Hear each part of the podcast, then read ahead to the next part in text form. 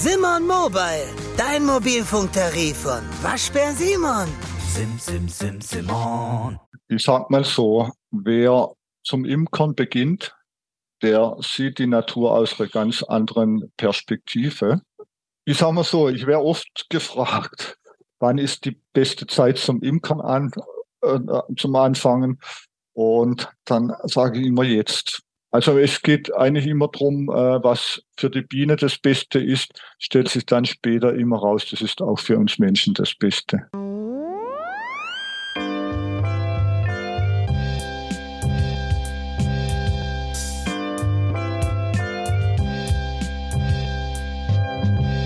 Garten Ede.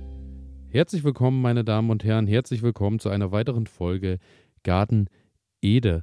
Und ich habe den Andreas zu Gast. Den Andreas kennt ihr wahrscheinlich schon aus dem ersten Teil. Das war die Folge zuvor. Da haben wir uns so ein bisschen unterhalten über die Bienen im Garten und wie er zum Imkern und zu den Bienen gekommen ist und wie man das Ganze so in seinem Garten noch ein bisschen begünstigen kann.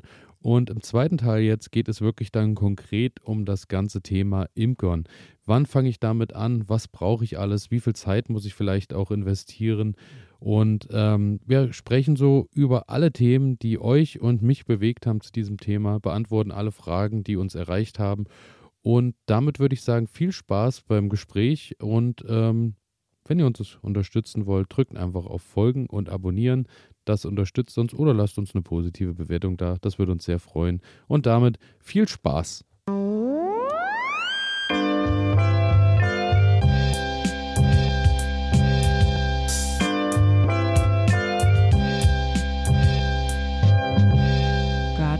Garten Ede. Wunderschönen guten Tag. Wir sind zurück. Der Andreas ist immer noch zu mir geschaltet. Wir haben uns in der ersten Folge ja bereits über die Bienen im Allgemeinen unterhalten, über die Streuobstwiesen, über, äh, haben schon mal so leicht die Bienenkugel angeschnitten und äh, begeben uns jetzt direkt in Teil 2, wo es äh, nochmal gesondert und viel mehr äh, ums Imkern gehen soll. Und äh, Andreas, ich hoffe, du kannst mich hören. Ja, ich höre dich. Äh, wunderbar. Elias, hallo. Das freut mich, Andreas. Hallo zurück. Und ähm, ja, meine Frage war, wir haben ja schon mal in der ersten Folge darüber gesprochen, wie du so zum Imkern gekommen bist. Und ähm, jetzt generell erstmal die Frage, die mich interessiert und wahrscheinlich auch unsere Hörerinnen und Hörer, warum sollte ich eigentlich mit dem Imkern beginnen? Welchen, welchen Wert kann ich daraus ziehen, beziehungsweise was ähm, neben dem natürlich, dass man äh, den Ertrag des Honigs natürlich hat und Honig hat, äh, wo man weiß, wo er herkommt und der bekanntlich sowieso am besten schmeckt, der eigene. Aber ähm, was hat es mit dir gemacht, wo du sagen kannst, das ist eine Faszination, die lohnt sich auf jeden Fall? Ähm, ich sag mal so, wer zum Imkern beginnt, der sieht die Natur aus einer ganz anderen Perspektive. Der setzt, setzt regelmäßig die Bienenbrille auf und schaut, was blüht heute für mich, wo kann man hinfliegen, äh, gibt es genügend Futter, wie ist das Wetter, fliegt die Biene raus, äh, hat die Biene äh, genügend Futter was kann ich vielleicht die ein oder andere Trachtpflanze noch pflanzen, mit wem kann ich vielleicht reden, mit dem Landwirt oder mit der Stadt oder mit dem, ähm, äh, mit dem Ortsvorsteher, ähm, vielleicht auch mit Kindergärten ähm, oder mit der Stadtverwaltung. Ähm, was können wir machen? Welche Trachtpflanzen äh, kann man zusätzlich noch pflanzen, dass der Bienen äh, gut geht? Sagen wir, das ist die, die eine Geschichte. Dann ist natürlich so, eigener Honig schmeckt immer am besten. Und der eigene Honig, äh, der fördert auch am meisten die Gesundheit.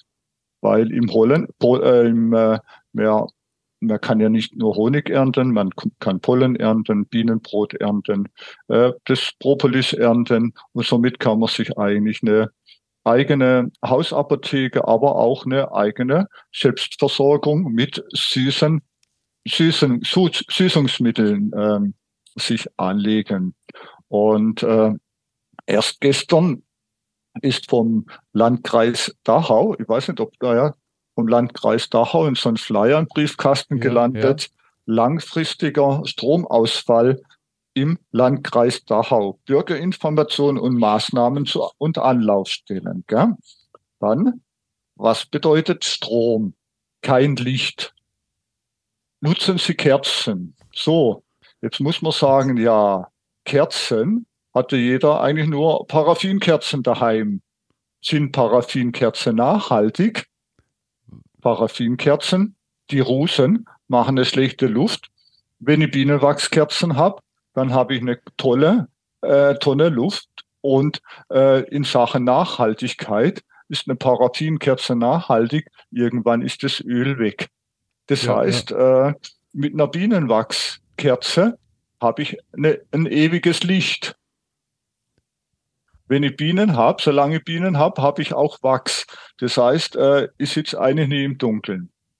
Das heißt, ich habe also wirklich, äh, wenn ich mit dem Imkern beginne, du sagst gerade, ähm, du hast ja, also man hat nicht nur den Honig, du hast natürlich auch noch den Wachs, hast auch das Bienenbrot, hast aber auch äh, genau. bei der ganzen Geschichte natürlich auch eine andere Herangehensweise an die Natur, beziehungsweise geht man auch mit einem anderen Blick an die ganze genau. Sache ran. Ja, und dann heißt in dem Flyer, ja, man soll Lebensmittelvorräte äh, anschaffen. So, dann schaffe ich Zucker an. Bei Zucker ähm, ist so, äh, wir konsumieren momentan im Jahr pro Kopf circa 35 bis 50 Kilogramm Zucker pro Kopf. Und im Schnitt äh, konsumiert jeder Deutsche 1,2 Kilogramm Honig. Okay, das Verhältnis ist sehr unausgewogen, hört man schon bei Wir den Zahlen. Ja. Genau, und 0,7 Kilogramm kommen vom Ausland. Das heißt, wir sind heute nicht einmal in der Lage, unseren eigenen Honigbedarf selber zu decken. Und äh, jetzt muss man aber das eine sehen, beim äh, Zuckerrübenanbau, wo wir ja dann unseren Zucker durch Raffination herbekommen, äh, wird ja enorm Energie gebraucht.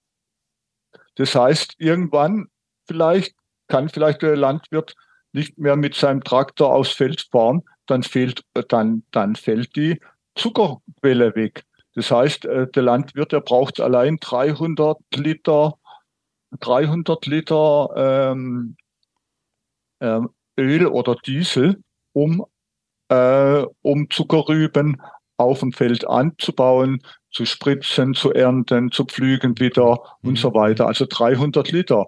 Und jetzt braucht aber noch äh, die bei der Raffination von den Zuckerrüben braucht man ja nochmal enorm viel, ich sag mal, an Öl. Teilweise wird Schweröl verwendet, äh, teilweise Gas.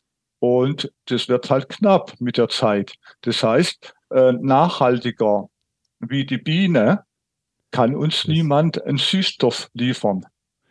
Ja, und wir müssen halt, ja, ja. Und äh, und wenn man das so im Fokus hat, das heißt, wir können uns eigentlich, äh, jeder ist in der Lage, ähm, hier was für die Bienen zu tun. Das heißt, durch Honigkonsum steigert man automatisch die Nachfrage nach, ähm, nach Honig.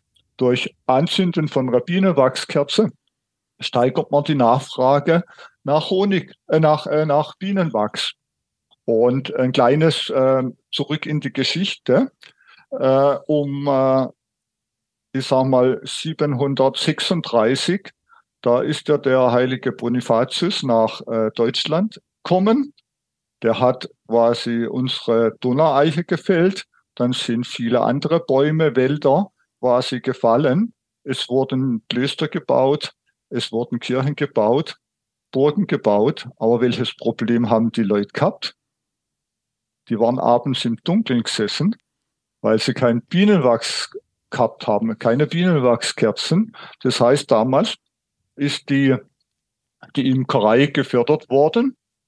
Es durften Leute, die sogenannten Zeitler, ist der neue Berufszweig entstanden, die durften noch in die, in die vorhandenen Wälder und haben dann in den Wäldern, in die alten Bäume ihre Baumhöhlen reingeschlagen, haben vorne ein Verdick drauf gemacht, ein kleines Flugloch. Und so sind Bienenvölker quasi geschwärmt und haben sich so vermehrt. und die Zeitler sind dann hin und haben dann quasi das Wachs rausgenommen und das Wachs war, ist gehandelt worden wie Gold und Silber. Das heißt, äh, Wachs als Tauschmittel, vielleicht kommt es irgendwann noch. Dann, weil, weil ein ökologischeres Tauschmittel äh, gibt es nicht mehr und die Haltbarkeit von Wachs ist ja auch super. Ja, ja, das äh, war auch äh, kurz meine Frage äh, zum Thema, weil du äh, gerade auch sagst, äh, mit der Haltbarkeit auch äh, wenn, wenn man jetzt auch Lebensmittelvorräte äh, anlegt oder anlegen soll zu Hause, äh, dann ist es ja auch so, irgendwas äh, hat ja immer ein Mindesthaltbarkeitsdatum. Das ist das Interessante beim Honig, weil da ja auch oft ein Mindesthaltbarkeitsdatum aufgedruckt ist. Aber vielleicht können wir, äh, ich glaube, mit diesem, äh, mit diesem Mysterium, glaube ich, aufräumen, weil ich glaube, gelesen zu haben, dass Honig das längst haltbarste Lebensmittel der Welt ist, weil es, glaube ich, gar nicht ablaufen kann, wenn ich richtig informiert bin. Äh, jein. Jein, okay. Und zwar, äh, es gibt, sagen wir, zum einen sind es die gesetzlichen Vorgaben, dass sagen wir, dass sagen wir Lebensmittel nicht, dass man die nicht länger wie ein, äh, wie ein Jahr äh, halten kann. Ich sag mal, da wird, äh, da sollte eigentlich äh, vom Gesetzgeber her für Honig eine Ausnahme gemacht werden. Allerdings muss man auch sehen, wenn manche Honige nicht äh, zu feucht geerntet werden, dann hat der Honig noch so einen hohen Wassergehalt und kann dann unter Umständen im Glas das Gären anfangen. Grundsätzlich ist so, äh, umso älter ein Honig wird, umso besser wird er, weil sich dann die, ähm, äh, weil Kristalle, sich dann die Zuckerkristalle nochmal, ähm, ich sag mal, im, äh, im Glas äh, verändern. Aber zur Haltbarkeit äh, man hat in Pharaonengräber, also wie war vor drei Jahren in Ägypten, habe die Pharaonengräber angeschaut und man hat in Pharaonengräber Honige gefunden, äh, die waren 5000 Jahre alt. Also Honig kann nicht kaputt gehen. Genau, davon hatte ich nämlich auch gelesen. Und deswegen dachte ich, äh, was, äh, was soll beim Honig passieren, wenn selbst der 5000 Jahre alte Honig, den man gefunden hat, äh, immer noch ja. Äh, seine Eigenschaften behalten hat? Ja, also Honig äh, ist auch mal ein äh, Lebensmittel, das gehört in den täglichen Gebrauch. Ja, okay. Ja, ja, gebe ich dir absolut absolut recht. Nur, nur, nur, nur ja. sagen wir so ein kleines, ein kleines Beispiel. Äh, es gibt ja manche Kinder, die ähm, stehen auf, essen einen süßen Brotaufstrich. Ich will jetzt keine, nichts, ob jetzt Marmelade oder andere Schokoaufstriche. Dann gehen die Kinder in die Schule. Und um neun Uhr fangen sie an, ja, ich kann nicht mehr sitzen, werden hippelig und so weiter. Das hängt eigentlich mit äh, dem Zuckerkonsum statt zusammen. Weil äh, wenn man Zucker aufnimmt, dann äh, pusht es total schnell auf. Der Körper nimmt den Zucker total schnell auf, baut den aber auch total schnell wieder ab. Beim Honig ist andersrum. Honig nimmt den Zucker langsam auf. Die Verstoffwechslung vom Honig ist ganz äh, anders. Und äh, der, äh, der Mehrfachzucker vom Honig wird dann auch vom Körper langsam abgebaut. Das heißt, die äh, Hippeligkeit, die, die Unkonzentriertheit, wo sich Kinder nicht mehr konzentrieren kann, nimmt dann auch ab. Oh, okay. Und und ich denke mal, da ist dann auch ein Lerneffekt und aber die Lehrer haben es leichter. Ja. da, da empfehle ich eigentlich jedem, ja, da empfehle ich eigentlich jedem Lehrer ein Honig, äh, Glas Honig äh, dabei zu haben. Und wenn jemand merkt, ah, der wird zippelig, kann sich nicht mehr konzentrieren, gib ihm äh, einen Löffel mit Honig. das ist die, das ist die beste Altern alt, erste, äh, die beste erste Hilfe. Wunderbar, ja, ja. Ähm, wir haben jetzt darüber gesprochen, du sagtest, der Umgang mit der Natur ist anders. Wir haben Wachs, wir haben Bienenbrot, wir haben Honig. Aber die große Frage, die ich mir vorher stellen sollte und muss, und die Frage gebe ich an dich weiter, wie viel ähm, Zeitaufwand benötige ich, wenn ich mit dem Imkern starte? Mit wie viel Zeit muss ich rechnen? Das haben wir am Anfang mehr. Man hat auch viel, es kommt auch auf das, wer Interesse, wer Interesse hat, an was, der hat immer Zeit für das, was er machen möchte. Ja. Und äh, ich sag mal, keine Zeit äh, ist eigentlich eine, eine ganz einfache Ausrede. Man kann auch sagen, kein Interesse. Aber äh, mit meiner entwickelten äh, Bienenkugel als Einraumbeute, ich sag mal, zum Öffnen mit 20 gleichen Rähmchen, habe ich tatsächlich enormen, eine enorme Zeitreduzierung von äh, im Vergleich zu Magazinbeuten. Aber nicht nur äh, man muss sich ja vorstellen, bei den Magazinbeuten muss ich hin, muss die schweren Honigräume äh, hochheben. Das kostet Zeit, geht aber auch in den Rücken. Das heißt, äh, viele Imker haben heute äh, Rückenschmerzen und Frauen hören zum Imkern auf, weil sie die schweren Honigräume nicht mehr hochheben können. Und mit meinem System kann ich äh, schön auf Arbeitshöhe, je nach Körpergröße, die äh, Bienenkugel aufstellen, braucht die nur aufklappen, braucht kein, habe mein, kein Bücken mehr.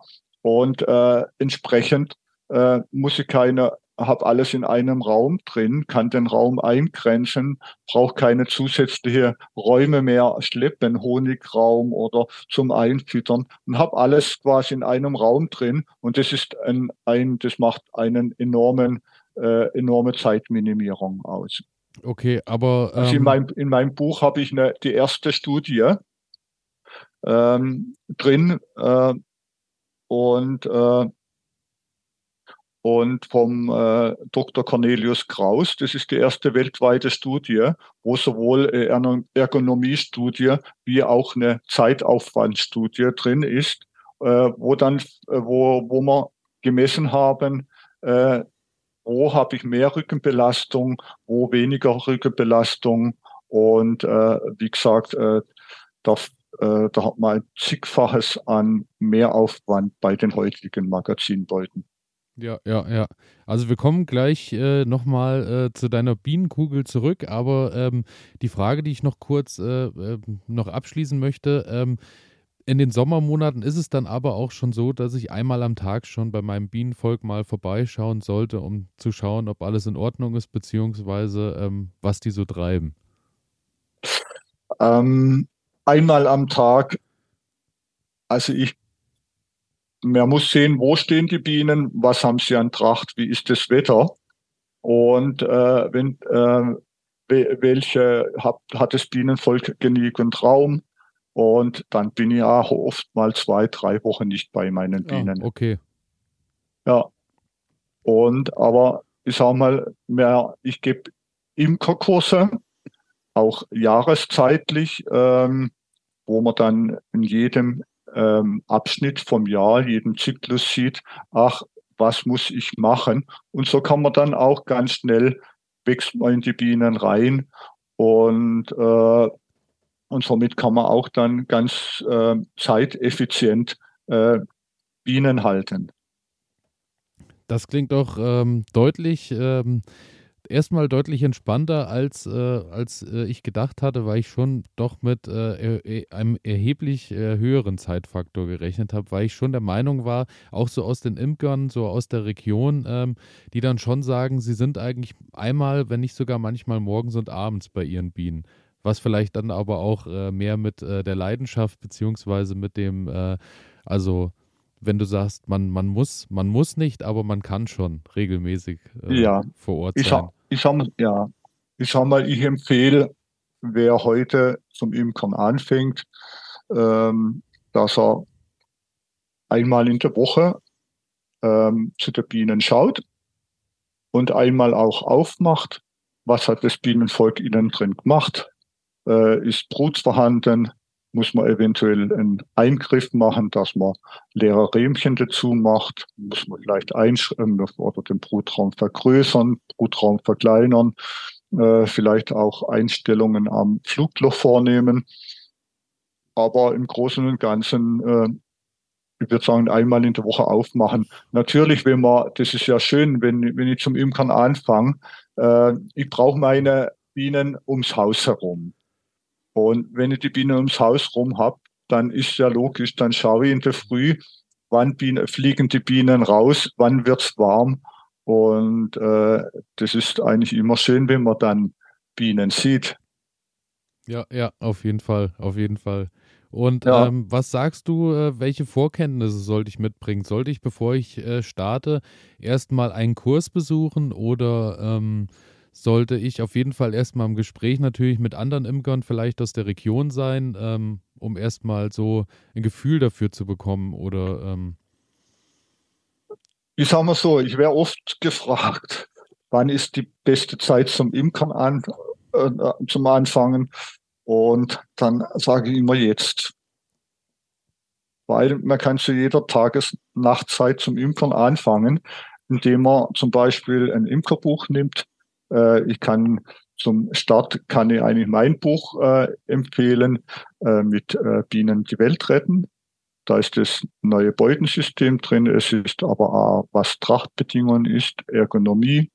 Und äh, es sind eigentlich viele Zusammenhänge mit beschrieben, wo man dann aus diesen wieder seine eigene Erfahrung, seine eigene Schlüsse auf die Region und so weiter schließen kann.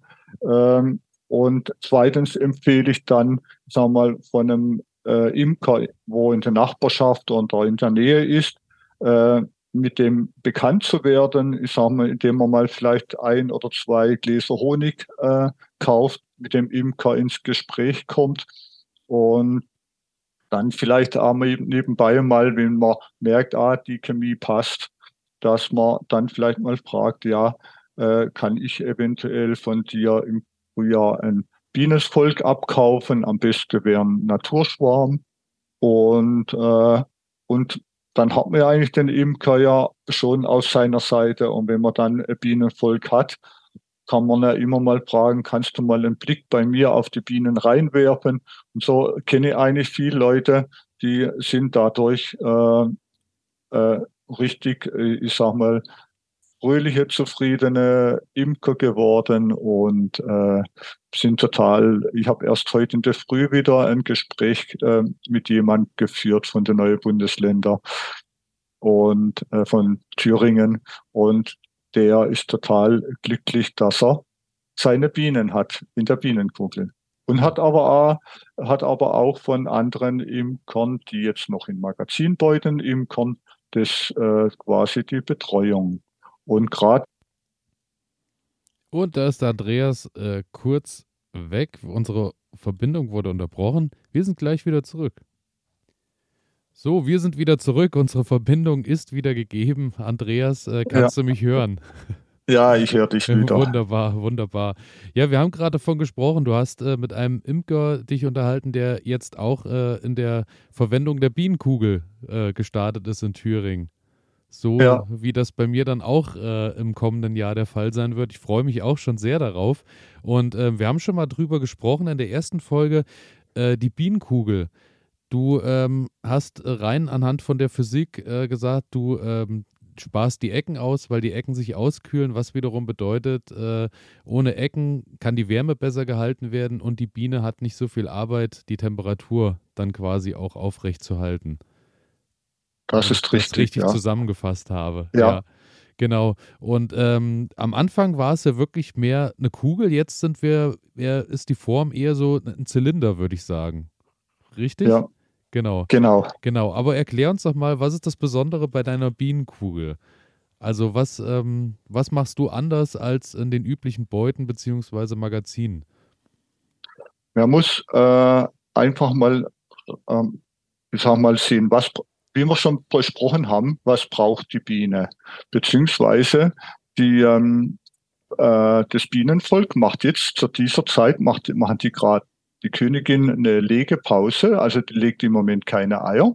Das heißt, die Bienen, die heizen den Stock, äh, wenn sie Futter brauchen, auf 20 bis 24 Grad hoch. Also ums, um, um die Wintertraube ist als Kugel, heizen die hoch und dann füllen die Bienen ihre Honigblase und dann lassen alle Bienen wieder die Temperatur runterfallen auf 5 Grad. Und dann wechseln die Bienen immer die äußere Biene von außen nach innen, die innere wieder nach außen. Und so haben, halten die Bienen dann quasi die Temperatur. Und, äh, und das ist immer wieder im Intervall, je nachdem, wie viel Futter das sie brauchen, dass sie dass dann die, äh, dass die Bienen wieder zum Honig gehen, Honig aufnehmen und dann wieder äh, quasi die Temperatur fallen lässt. Jede Biene hat eine Kotblase. Das heißt, die haben ja keine Toilette. Aber umso mehr die Bienen jetzt brauchen und umso ungünstiger die Geometrien und die Isolierung ist, umso mehr müssen ja die Bienen heizen. Das heißt, umso mehr füllen die Bienen dann ihre Kotblase und, äh, und jetzt kann es aber sein, man, äh, man hat kaum noch Temperaturen von Dezember bis Januar, Februar, dass immer kalt ist, kalt ist, kalt ist. Die Bienen können über während der Wochen brauchen die einen Haufen Honig in ungünstigen äh, Behausungen und füllen somit ihr Kotblase, beziehungsweise können nicht raus, um die Kotblase zu leeren. Und dann koten die äh, in den Stock. Das heißt, wenn sie in den Stock koten, äh, dann kannst zu, äh, kommst zu Bakterien, zu Keimen und zu Krankheiten. Und äh, umso wen und da sind wir wieder bei dem Punkt. Und wenn dann schönes Wetter ist, dann auch bei Schnee fliegen die Bienen raus und dann koten die unterm Flug ab. Das heißt, man kann dann, äh, wenn man weiße Wäsche draußen hängen hat, dann bekommen die, die, äh, die weiße Wäsche so richtig schöne gelbe Flecken. Und äh, auch Autos, äh, über Autos, manche Autos haben dann so, so gelbe Punkte. Und im Schnee sieht man dann oft auch die Punkte. Und, und dann koten die Bienen ab, fliegen wieder rein, zurück in Stock und äh, verkonsumieren wieder den Honig. Äh, zum Heizen. Zum Heizen ist so, die haben auch keine Heizung eingebaut. Die können nicht einfach ein, äh, wie bei uns im Zimmer Thermostat, Thermostat auf, jetzt will ich es warm haben. Oder ich lege ein paar Scheitel Holz in den Ofen mehr rein, dann habe ich es wärmer. Sondern die Bienen haben eine eingebaute Heizung im Körper. Muss man sich vorstellen, äh, die hängen, muss man sich bildlich vorstellen, der, die hängen sich der Flügel aus und bringen die Flugmuskulatur zur Reibung, wie wenn wir mit der Hände reiben. Und dieses Reiben kostet natürlich Energie. Und die Energie, äh, ähm, ich sag mal, die, die Energie nehmen sie aus dem, aus dem Honigkonsum. Und damit äh, ist der Honig die Heizenergie für die Bienen.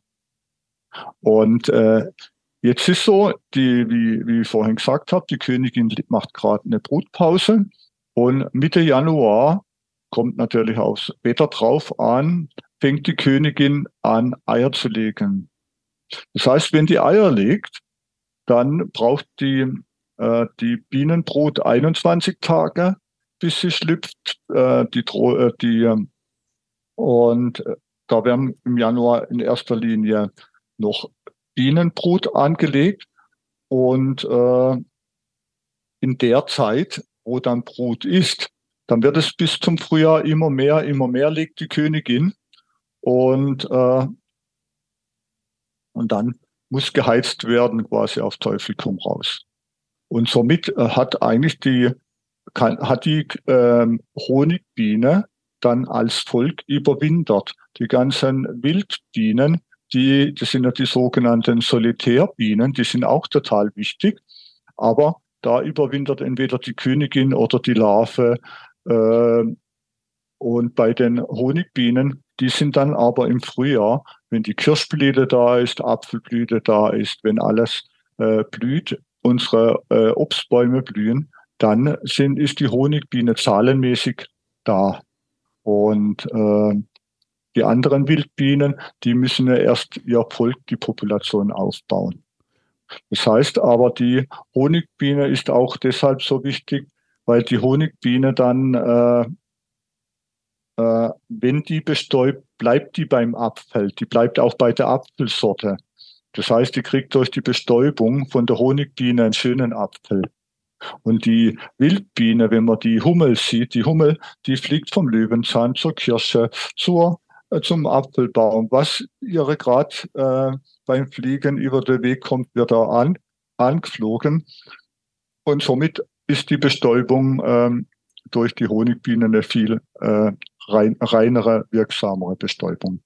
Okay, also sprich, äh, die, die Honigbiene ist quasi schon auf jeden Fall dann äh, für die Natur ganz wichtig, ähm, da sie natürlich viel früher eingreift ins System, indem sie eben bei der Bestäubung schon da ist und nützt im Frühjahr. Und die Wildbiene braucht einfach ein bisschen länger, da sie ja, wie du schon gesagt hast, den Stamm Ja. aufbauen muss. Und somit äh, ergänzen sich dann eigentlich beide. Wobei und äh, und die Hummel Ja. im besten Fall lebt wie im Schlaraffenland und nimmt sich hier und da mal das Beste weg, wo sie gerade Ja, ja, reinkommt. klar. Die, gut, die, die, äh, die, ähm, die Hummel, äh, wenn man da im Frühjahr äh, sieht, wenn die so über die Grasnarben fliegt, da blüht nichts. Ja. Dann fragt man sich, ja, warum fliegt da die Biene, die, die, die Hummel?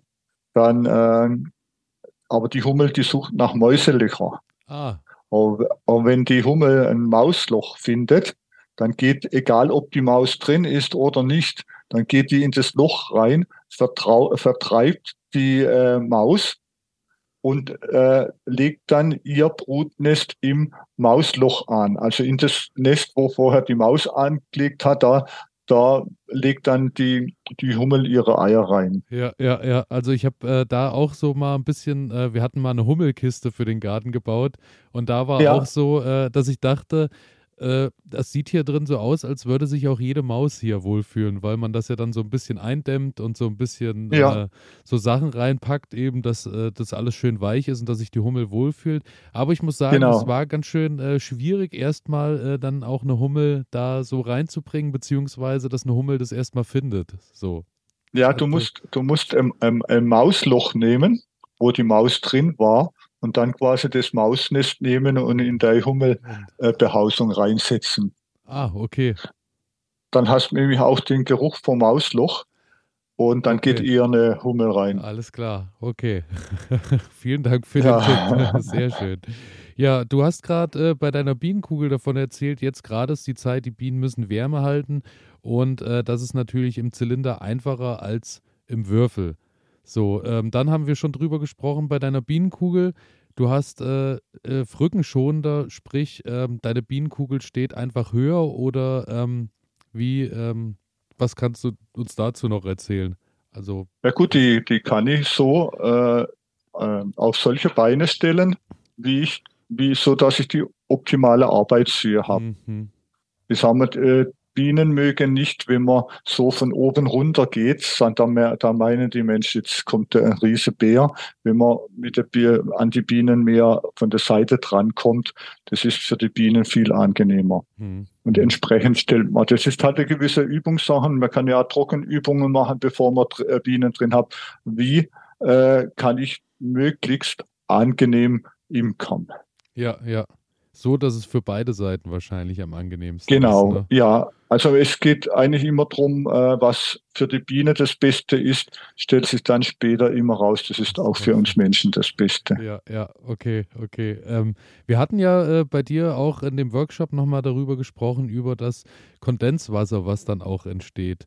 Und da hast du dir Mhm. auch was einfallen lassen in deiner Bienenkugel. Ja, ich sag mal heute, äh, das ist ähm, Kondenswasser haben wir in unseren Häusern ja auch. Ja. Das heißt, äh, wenn äh, oder im Auto hat man Kondenswasser, wenn die Scheiben anlaufen, wenn wir nachts ins äh, Bett gehen und es wird draußen kalt, dann verdunsten wir und äh, verdunsten wir Wasser und äh, die Scheiben laufen an und oft hat man dann an den Fensterscheiben unten so Kondensstreifen. Bei den Bienen äh, ist ja heutzutage äh, so, dass in den Magazinbeuten oft Folien drüber gelegt werden, also Plastikfolien und äh, oder Wachsfolien, äh, also Tücher, die mit Bienenwachs quasi getränkt sind.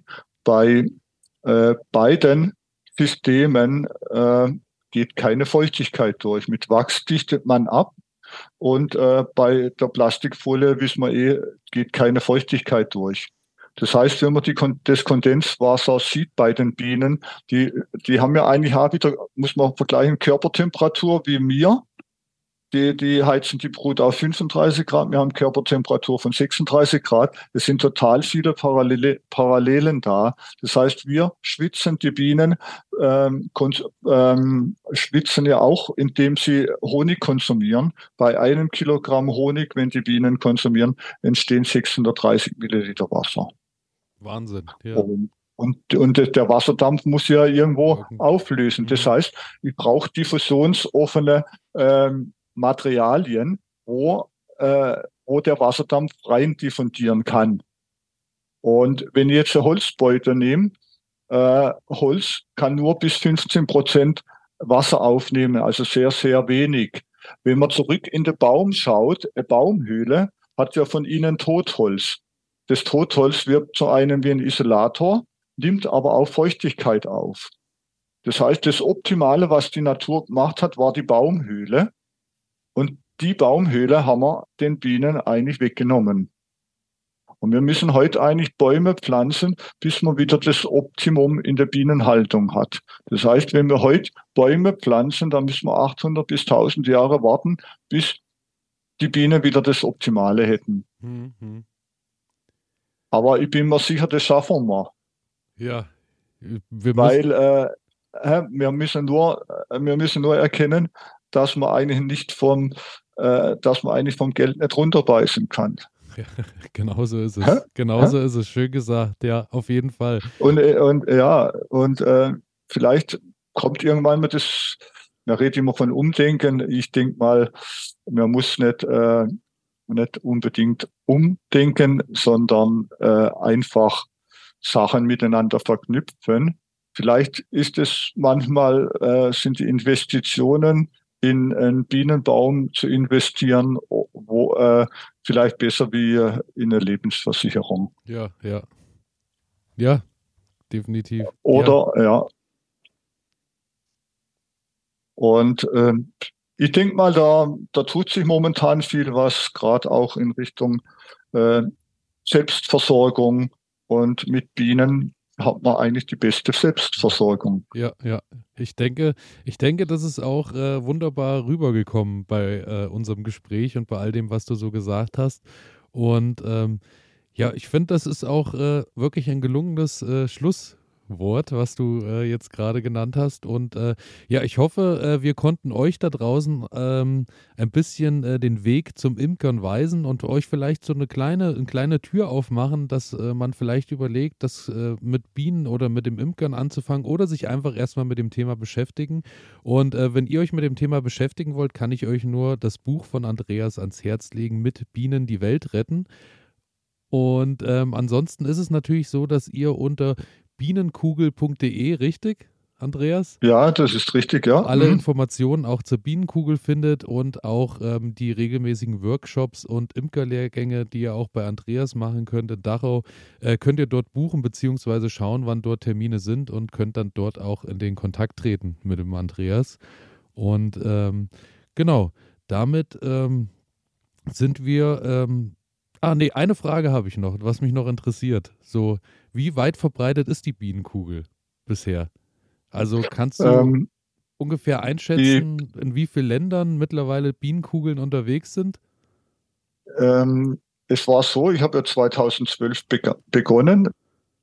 2013 ist dann das bayerische Fernsehen, also die Abendschau, äh, beziehungsweise unser Land auf uns zukommen, hat einen Film gedreht und dann gebracht.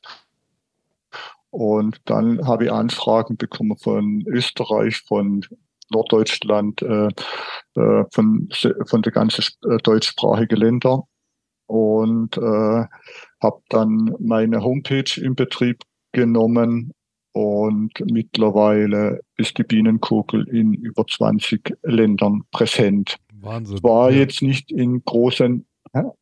zwar nicht, zwar nicht in äh, großen Stückzahlen, aber in, immerhin war jetzt neulich in der Imkerzeitung äh, Anfrage, ähm, äh, Umfrage und äh, da wird zumindest schon äh, die Bienenkugel an letzter Stelle gelistet. Und das finde ich ähm, ist eigentlich äh, ein Top-Zeichen, äh, weil äh, doch immer mehr Imker sehen, die Bienen brauchen es und äh, die Luftfeuchtigkeit muss im Bienenstock äh, reguliert werden. Es fängt auch an, heute hat man oft, zum Beispiel letztes Jahr war ein feuchtes Jahr und äh, bei feuchtem Wetter kann man auch keine Wäsche trocknen. Aber ja. von den Bienen verlangt man dann, den Honig zu trocknen. Ja. Aber gesättig, gesättigte Luft nimmt keine, äh, nimmt keine äh, Luft vom äh, Honigtrocknen auf und somit hat man dann total, äh, haben viele Imker oft dann total feuchten Honig. Und das sind einfach äh, physikalische Gesetze, wo wir einfach lernen müssen, die wieder zu beachten.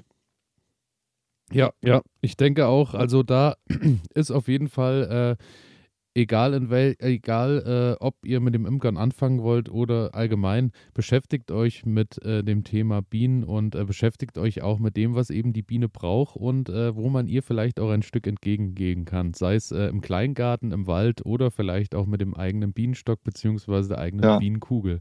Genau. Ja, genau. Also wenn jetzt jemand im, im, Verein oder jetzt irgendwo weiter weg ist und der sagt im Verein, äh, sie wollen mal, mal, einen Vortrag von mir hören oder eine Firma, wo eigentlich, sagen wir, das fleißige Arbeiten von den Bienen über die Mitarbeiter übertragen möchte, komme ich gern auch in eine Firma. Wunderbar. Also meldet euch beim Andreas, schaut einfach auf bienenkugel.de und dort findet ihr alle Kontaktdaten, Adressen und Co. Und äh, mhm. damit äh, bleibt mir nur zu sagen, vielen lieben Dank, Andreas, dass du äh, äh uns heute äh, so schön aufgeklärt hast bei all den Dingen und äh, auch uns viele Tipps mit an die Hand gegeben hast. Ich denke, da war für alle was dabei. Und äh, ich freue mich aufs kommende Jahr und ich denke mal, wir werden im Kontakt bleiben und werden auch hier und da immer mal ein Gespräch führen über das, was gerade mhm. bei mir äh, auch dann im Umgang äh, mit dem ersten eigenen Bienenvolk so passiert. Und äh, genau, und ich werde mir da regelmäßig mal bei dir Tipps reinholen, äh, die ich dann natürlich auch an unsere Hörerinnen und Hörer weitergeben werde. So machen ja. wir das, Andreas. Elias, ich sage auch Dankeschön. Es hat Spaß gemacht, mit dir zu sprechen. Wunderbar. Und ich hoffe, denn die, die Hörer haben das eine oder andere vielleicht Neues erfahren. Ich denke, das auf wenn, jeden Fall. Wenn, wenn irgendwo Fragen sind, man kann mir jedes, jederzeit ein E-Mail schicken und ich beantworte auch jedes Mail. Wunderbar, das ist schön zu hören. Und damit würde ich sagen, Andreas, ich wünsche dir alles Liebe, alles Gute und eine gute Zeit und wir hören uns wieder. Alles klar, Dankeschön, gell? Ja. Bis dann, Ciao. ja. Ciao. Das hier geht an alle Sportler, die nicht akzeptieren können, dass immer alles so bleibt, wie es ist. An alle, die nicht länger in Plastikklamotten Sport machen wollen, weil das unsere Erde mit Mikroplastik verschmutzt. Für euch macht Vida Sport jetzt Sportkleidung, die ganz ohne Polyester auskommt. Sie besteht aus Algen und Holzfasern und meistert alle Herausforderungen deines Trainings, ohne die Umwelt zu verschmutzen. Sport ist so positiv, dass er niemandem schaden sollte, schon gar nicht dem Planeten. Besuche deshalb jetzt vida-sport.de, vidar-sport.de und sichere dir dein natürliches Sportoutfit. Du wirst den Unterschied fühlen.